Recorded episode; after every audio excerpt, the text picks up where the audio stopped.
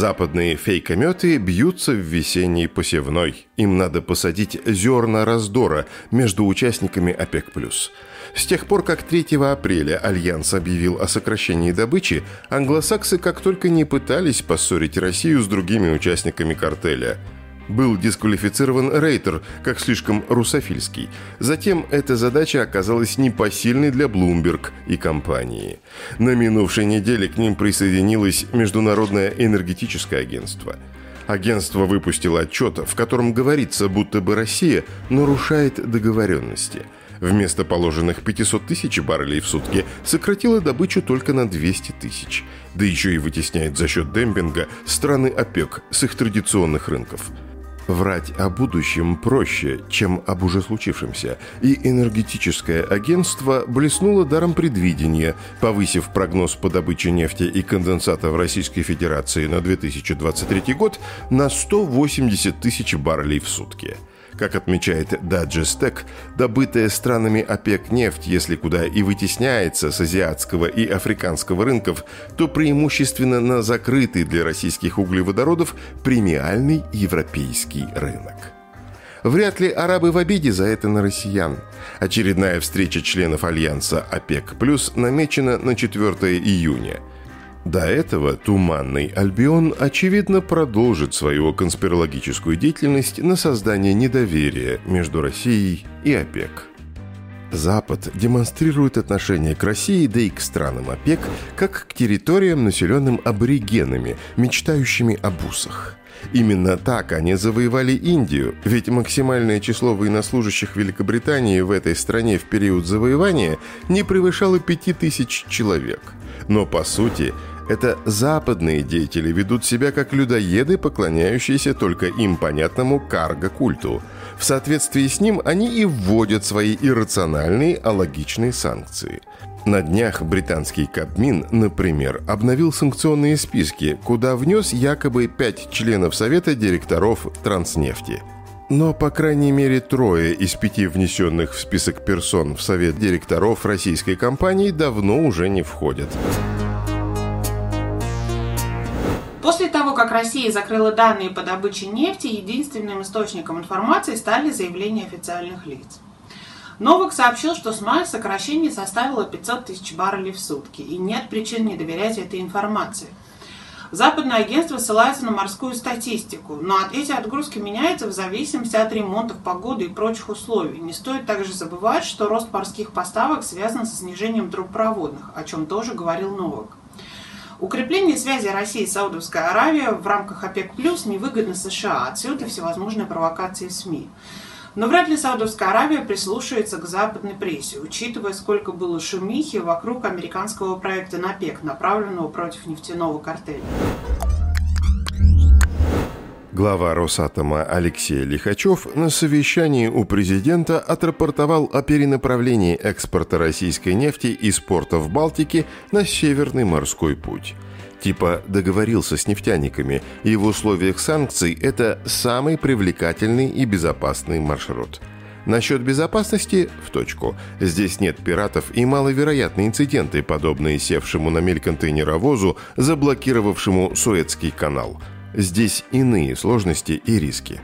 Климатологи утверждают, что Ледовитый океан теплеет быстрее, чем весь остальной мир, а льды в российской части Арктики тают быстрее, чем в американской. Но даже этой форы, похоже, не хватает Росатому. Госкорпорация, выступающая оператором Севморпути, отвечает за его развитие, но планы по грузопотоку на ближайшие годы вряд ли выполнит – чтобы в прямом смысле не ждать у моря погоды, Росатом решил перевести стрелки на нефтяников в вопросе развития Северного морского пути. Опрошенные газетой «Коммерсант» специалисты сомневаются в экономической целесообразности озвученной Лихачевым идеи, а также в наличии достаточного числа ледоколов и танкеров ледового класса – по оценкам самого Росатома, для обеспечения полномасштабной круглогодичной навигации по Северному морскому коридору к 2030 году нам нужно иметь не менее семи ледоколов, а лучше вдвое больше. Однако судостроительный процесс в России с учетом износа действующих судов имеет отрицательную динамику – К 30 году в эксплуатации едва ли останется пятерка достаточно мощных атомных ледоколов. Чиновники Минтранса признают, что Севморпуть испытывает проблемы даже с аварийно-спасательными судами на фоне проблем в судостроении. Кроме того, некоторые источники напоминают, что в западную точку морского пути Мурманск нет трубопровода – а его строительство к Баренцеву морю, как отвод от Балтийской трубопроводной системы, обойдется в полтора триллиона рублей и займет не менее семи лет. Можно, конечно, воспользоваться сталинским наследием и вести по Беломор-Балтийскому каналу, но минимум пять месяцев с ноября по май там тоже все покрывается льдом. Развитие Севморпути было важной задачей в прежние годы, а сейчас значение Севморпути лишь возрастает, так как с развитием этого маршрута мы решаем проблемы, связанные с экономической и энергетической безопасностью нашей страны. Перенаправить по этому маршруту значительную часть нашей нефти, нефтепродуктов, газа это означает обезопасить их от влияния стран, вводящих против нас санкций, а также это означает сократить сроки доставки, что также является немаловажной задачей. Но дело ведь не только в дне сегодняшнем.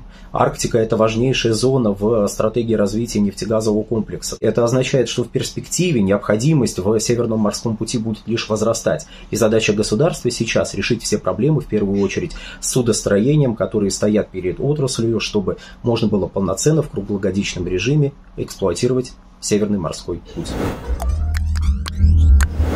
По итогам переговоров в Тегеране перед российскими правительственными чиновниками и компаниями встал вопрос, как организовать доставку 5 миллионов тонн российских нефтепродуктов на север Ирана. Ближневосточный партнер России заинтересован в своповых поставках, сообщил вице-премьер Российской Федерации Александр Новак. Стороны обсуждают разные логистические маршруты. А вот в X веке подобных логистических головоломок не возникало. Тогда уже существовали два великих древнерусских торговых водных пути. Один – путь из Варяг в Греки. Водный маршрут из Балтийского моря по рекам через Новгород по Днепру в Черное море к берегам Византии. Второй – путь в Индию открыл новгородец Афанасий Никитин. По Волге и Каспию через Иран. Последний маршрут отчасти актуален и сейчас – Ирану принадлежит в Астрахани порт Солянка, через который осуществляется транзит сухих грузов из России в Индию. Волжский маршрут можно было бы возродить и для транспортировки нефти и нефтепродуктов. Большинство НПЗ России расположены, если не на Волге, то на ее судоходном притоке – Каме. Отличный вариант, способный дать импульс развитию отечественного судостроения на Красном Сормово. Правда, здесь возникают климатические проблемы, как у Северного морского пути в Арктике, поскольку Волга зимой замерзает. Но это не так критично. Теоретически, навигацию на Волге можно продлевать до декабря, а затем до апреля накапливать резервы и на это время пользоваться железной дорогой. Digestec рассматривает другие возможные пути отправки российских нефтепродуктов в Иран. Один из них через морской порт Махачкала. Но доставку сюда нефтепродуктов в полном объеме не осилит железная дорога. Другой вариант – осушить от нефти и пустить в реверс трубопровод Баку-Новороссийск – но санкционные обременения как Ирана, так и России создают риски, которые вряд ли возьмут на себя Азербайджан и Казахстан. А мощность Махачкалы ограничена, да еще и пресловутая дагестанская коррупция в порту. Пока небольшие партии нефтепродуктов из России идут в Иран по железной дороге через Казахстан и Туркменистан. В феврале-марте Россия поставила в Иран до 30 тысяч тонн бензина и дизеля. Однако мощности этого маршрута загружены практически полностью, и увеличение объемов железка уже не переварит. Иран и Россия 17 мая подписали соглашение о строительстве железной дороги, соединяющей северные иранские города Решт на Каспии и Астару на границе с Азербайджаном. Этот проект отлично сочетается с Волжско-Каспийским маршрутом. Его перспективы введением новых санкций на днях высоко оценили США – Россия и Иран активизировали свое сотрудничество, и здесь э, не только своповые операции предполагают, когда Россия что-то поставляет на север Ирана, а с юга забирает, но и в целом торговля, э, прежде всего, нефтепродуктами российскими, они выше качества, чем делает Иран. И, и э, тот же самый Тегеран, который находится на севере страны, крайне заинтересован в том, чтобы покупать именно российские нефтепродукты. И в этом плане, конечно, России выгодно создавать как можно больше логистических маршрутов. Это и железные дороги, э, и доставка танкерами через Каспий, Поэтому чем больше будет э, логистических схем, тем больше товаров, в том числе нефтепродуктов, э, можно будет поставлять в Иран и обратно по железной дороге забирать какие-то готовые товары из Ирана.